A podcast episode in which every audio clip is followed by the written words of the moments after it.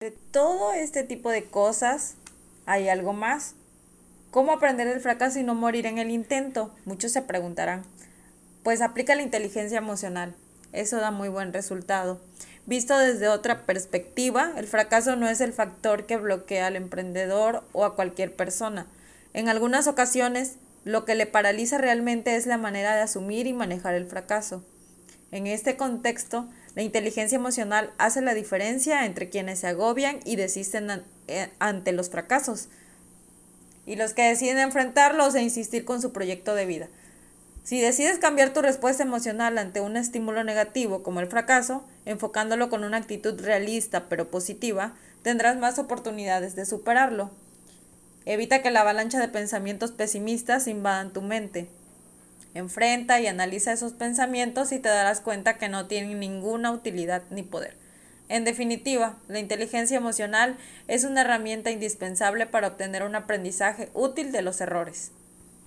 La humildad ante todo, jóvenes. Y quien me esté escuchando, la humildad siempre ante todo. En las buenas y en las malas, mantén la humildad. Es cierto que cuando tu negocio va bien y genera mucha rentabilidad, puedes tener la sensación de que eres imparable.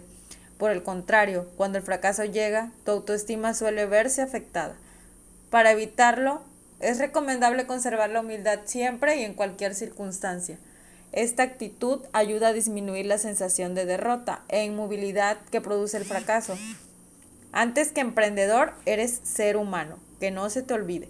Recuerda que el triunfo y el fracaso forman parte de la vida por igual. Por lo tanto, sea amable y respetuoso con tus colaboradores y hasta con tus competidores. La humildad te prepara mentalmente para cuando todo vaya mal y ayudará a que recibas el apoyo de quienes te rodean. Para esto, siempre hay que identificar y analizar los errores. Esto es vital para aprender del fracaso. Para aprender de los errores es necesario identificarlos y estudiarlos objetivamente, sin sesgos emocionales. Este análisis sincero te dará una visión real de las causas del colapso.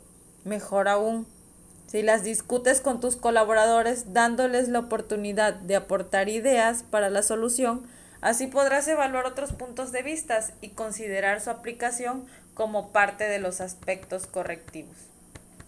Tienes que aceptar los cambios y adaptarte a ellos.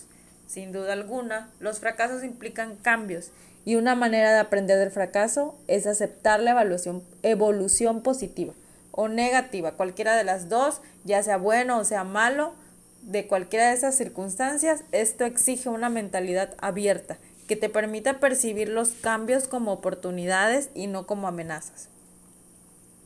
Fíjate que en algunas ocasiones tendrás que ser tú quien decida aplicar los cambios en tu empresa no temas hacer un reset para empezar de nuevo e implementar nuevas ideas y procedimientos si es necesario. ¿Cuáles son las ventajas de aprender del fracaso? Ciertamente, el fracaso no es una situación agradable. Ante esta circunstancia, entre deprimirte y aprender de la misma, siempre será mejor la segunda opción, aprender de la misma, porque las ventajas son claras. Aprender del fracaso fomenta tu creatividad es posible fracasar implementando procedimientos convencionales que aseguran buenos resultados. En ese caso, tendrás que probar otras opciones. Este ejercicio exige creatividad y voluntad para atreverse a innovar, comenzar un nuevo emprendimiento, luego de fracasar en uno anterior. Debes motivarte a buscar procedimientos más audaces. Cambia el criterio para elegir a tus socios y colaboradores. Es común en los pequeños emprendimientos las asociaciones con amigos o familiares. Incluso es usual incorporarlos al equipo de colaboradores.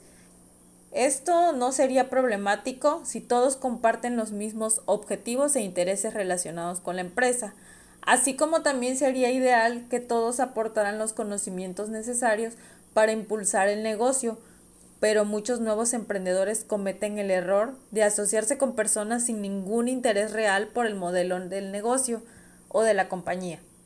A menudo, por la necesidad de obtener un capital inicial, aparte de eso, contratan colaboradores que tampoco se comprometen con la misión y visión empresarial.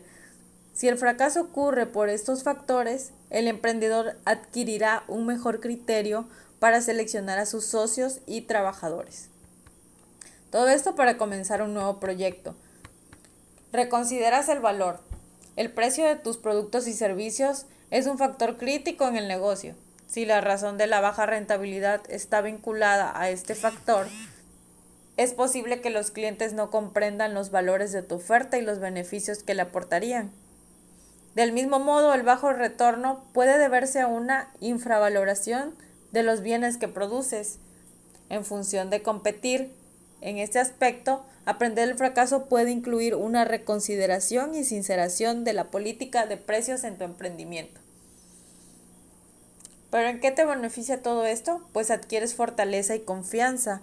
Tomar las circunstancias adversas como una oportunidad para aprender te hace más resiliente y resistente, por lo que tendrás más confianza y entusiasmo para reemprender la marcha.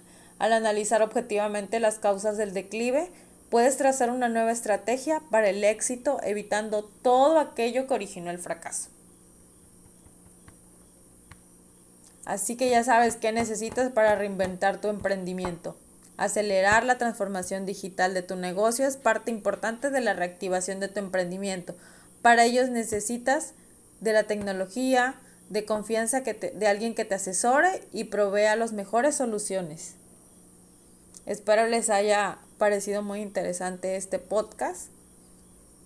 Nos vemos pronto.